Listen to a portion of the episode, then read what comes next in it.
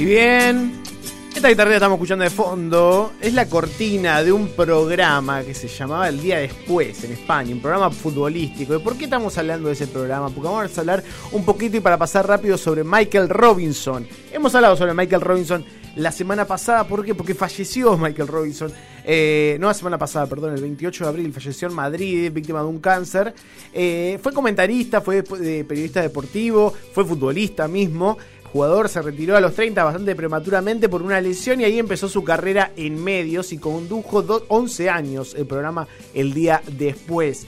El tipo eh, fue bastante revolucionario en la comunicación del fútbol, ¿no? Eh, influyó, trajo toda la, influencia de la TV inglesa, ¿no? Al fútbol español, o sea, el show, bajar la cámara a la cancha, ¿no? Sacar la cámara del estudio y bajarla a la cancha. Así como nos pasó a nosotros, nos llegó quizás después, años después, más con TIC, con, con esa cuestión de ver qué le dice uno a otro, el plano de los jugadores La tribuna, el banco de suplentes. Claro, todo ese show, el tipo tuvo una visión eh, muy, muy marketinera, muy, muy viva del fútbol eh, y cómo cambiarle el lenguaje. A la vez era un gran comentarista, más parecido a un Víctor Hugo, quizás, que al show de TIC, pero pero sí. Show por otro lado, un show, pero un show copado. Sí, sí, un show copado y un tipo que tenía un bagaje, viste, que se fue formando. Él apenas sabía hablar español cuando terminó su carrera de futbolista a los 30, eh, pero empezó a desarrollar desarrollarse y es, hizo estos dos grandes programas, que fue el día después e Informe Robinson. Hemos recordado acá también que fue la cara visible del PC Fútbol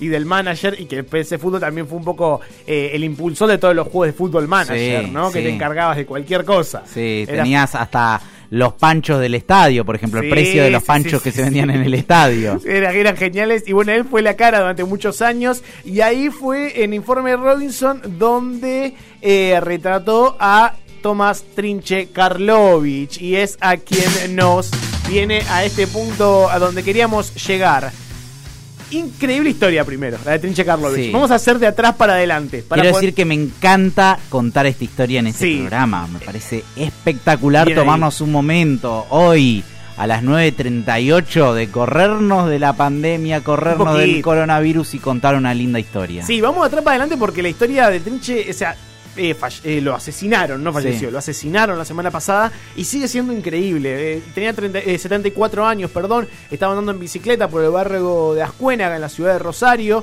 cuando lo atacaron para robarle la bici, lo empujaron, él cayó de, con la cabeza en el asfalto, estuvo dos días agonizando en terapia intensiva y terminó muriendo el viernes pasado por un derrame cerebral. Lo último que se sabe de esto es que el juez Alejandro Negroni dictó una prisión preventiva y efectiva para el acusado del asesinato, un muchacho de 32 años que fue imputado por el delito eh, seguido eh, por el delito de robo, perdón, seguido de muerte en calidad de autor y de grado consumado.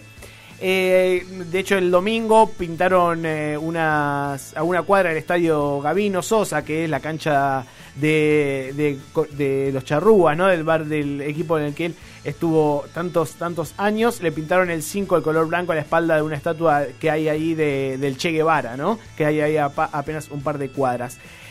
Ahí nos, o sea, pasamos de la muerte a su despedida. Su despedida también fue increíble. Él, él lo, lo, asesinan el viernes.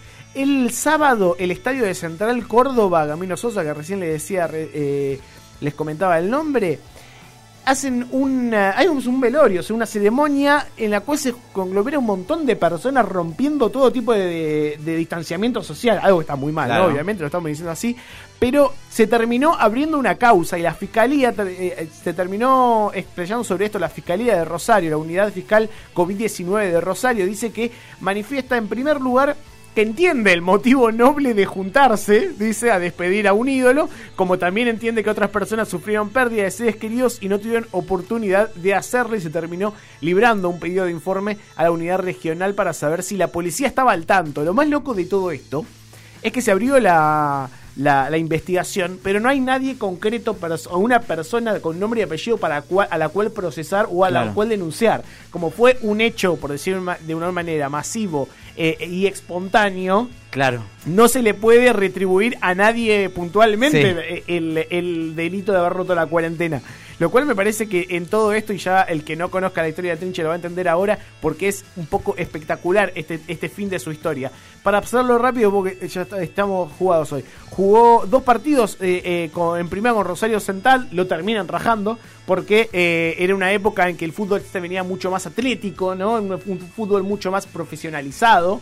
Y el tipo era un tanto fisura por decirlo de una manera. Todos sus compañeros lo recuerdan. No era muy aplicado, quizás. No era muy aplicado. Todos sus compañeros lo recuerdan que llegaba tarde a cualquier hora y te cuentan algunas historias que eran increíbles. Por ejemplo, que iban a. Mm, estaban en, el micro yendo a un partido y eh, el trinche le dice: Me olvidé, me olvidé un bolso. Dice que iba al club y iba a la cancha y el chabón desaparecía hacía eso, era un desquiciado. como compañero. Nunca más volvía. Como compañero para mí lo querías matar. Para nosotros es súper poético con el tiempo, pero como compañero lo querías matar.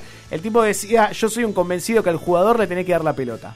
Esto en referencia a los entrenamientos, a la profesionalización. Menotti decía, al tipo le gustaba más jugar al fútbol que ser profesional, ¿no? Claro. Para resumirlo, me parecía muy interesante.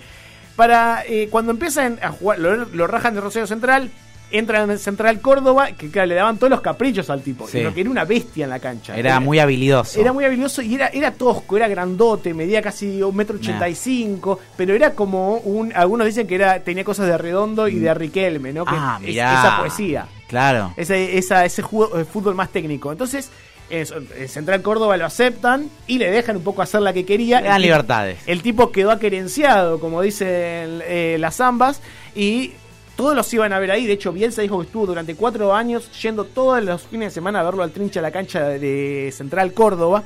Y acá se empiezan a dar una par de, situaciones medias graciosas en cuanto al show de verlo al tipo. Porque era casi ir a ver una banda de rock, ¿no? La vas a ver todos los fines de semana.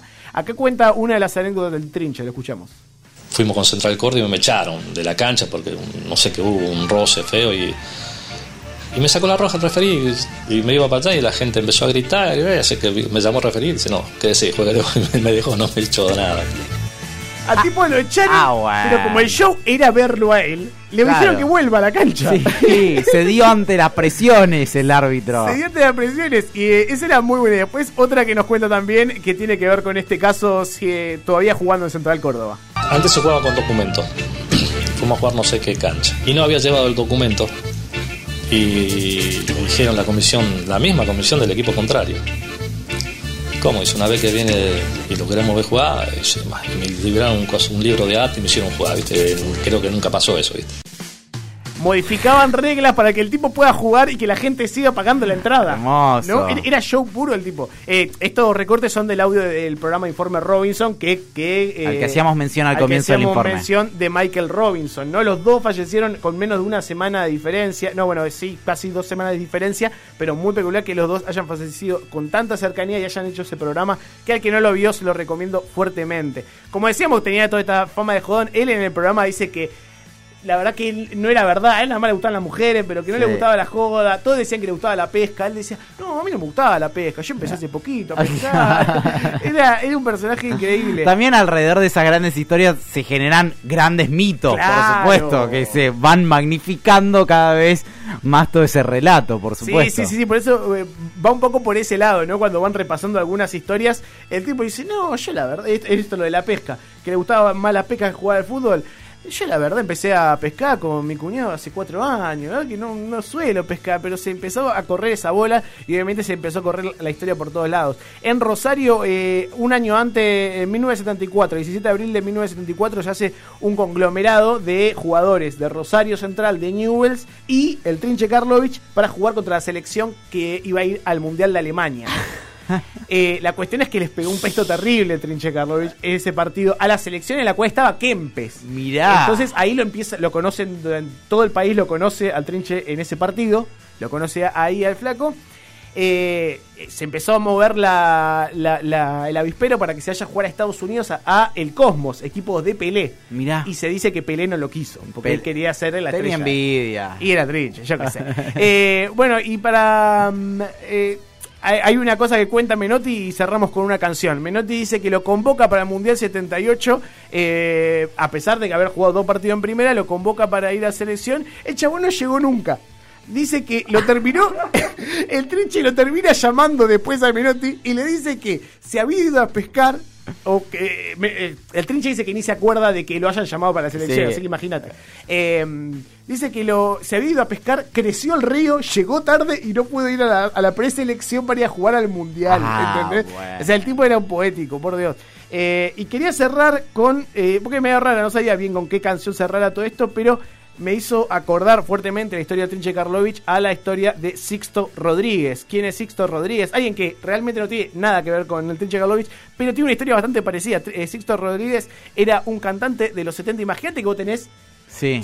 Estás llegando a los 50 años, sos obrero en Estados Unidos, o trabajás en la construcción, sos medio excéntrico, te gusta la música, sos un tipo grande, solitario. De repente te caen dos periodistas de Sudáfrica, de Sudáfrica, que te dicen que hace 20 años que te están buscando porque los discos que grabaste en los 70 se terminaron convirtiendo en la representación de toda una generación que luchó contra la pérdida. No. Esa es la historia de Sixto Rodríguez, que la representa muy bien el documental Searching for Sugar Man de 2012. Ese también se los recomiendo. Así que si hacemos un repasito rápido, las dos cosas grandes que recomendé.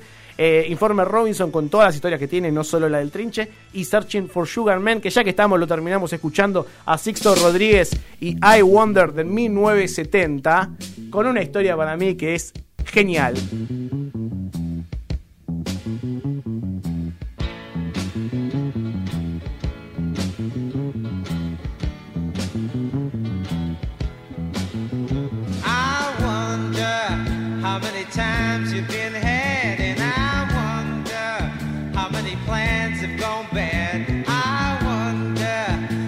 Many times you had sex, and I wonder, do you know who'll be next? I wonder, I wonder, wonder I do.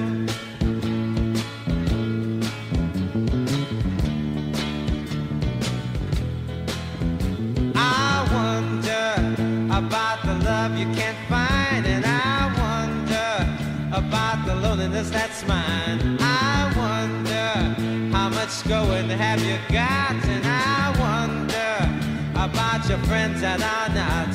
I wonder, I wonder, wonder I do.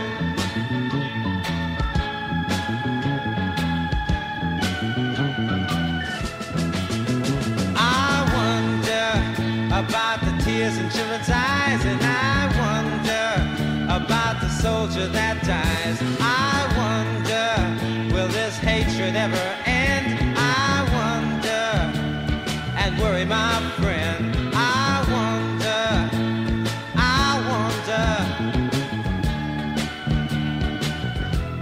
wonder, wonder, don't you?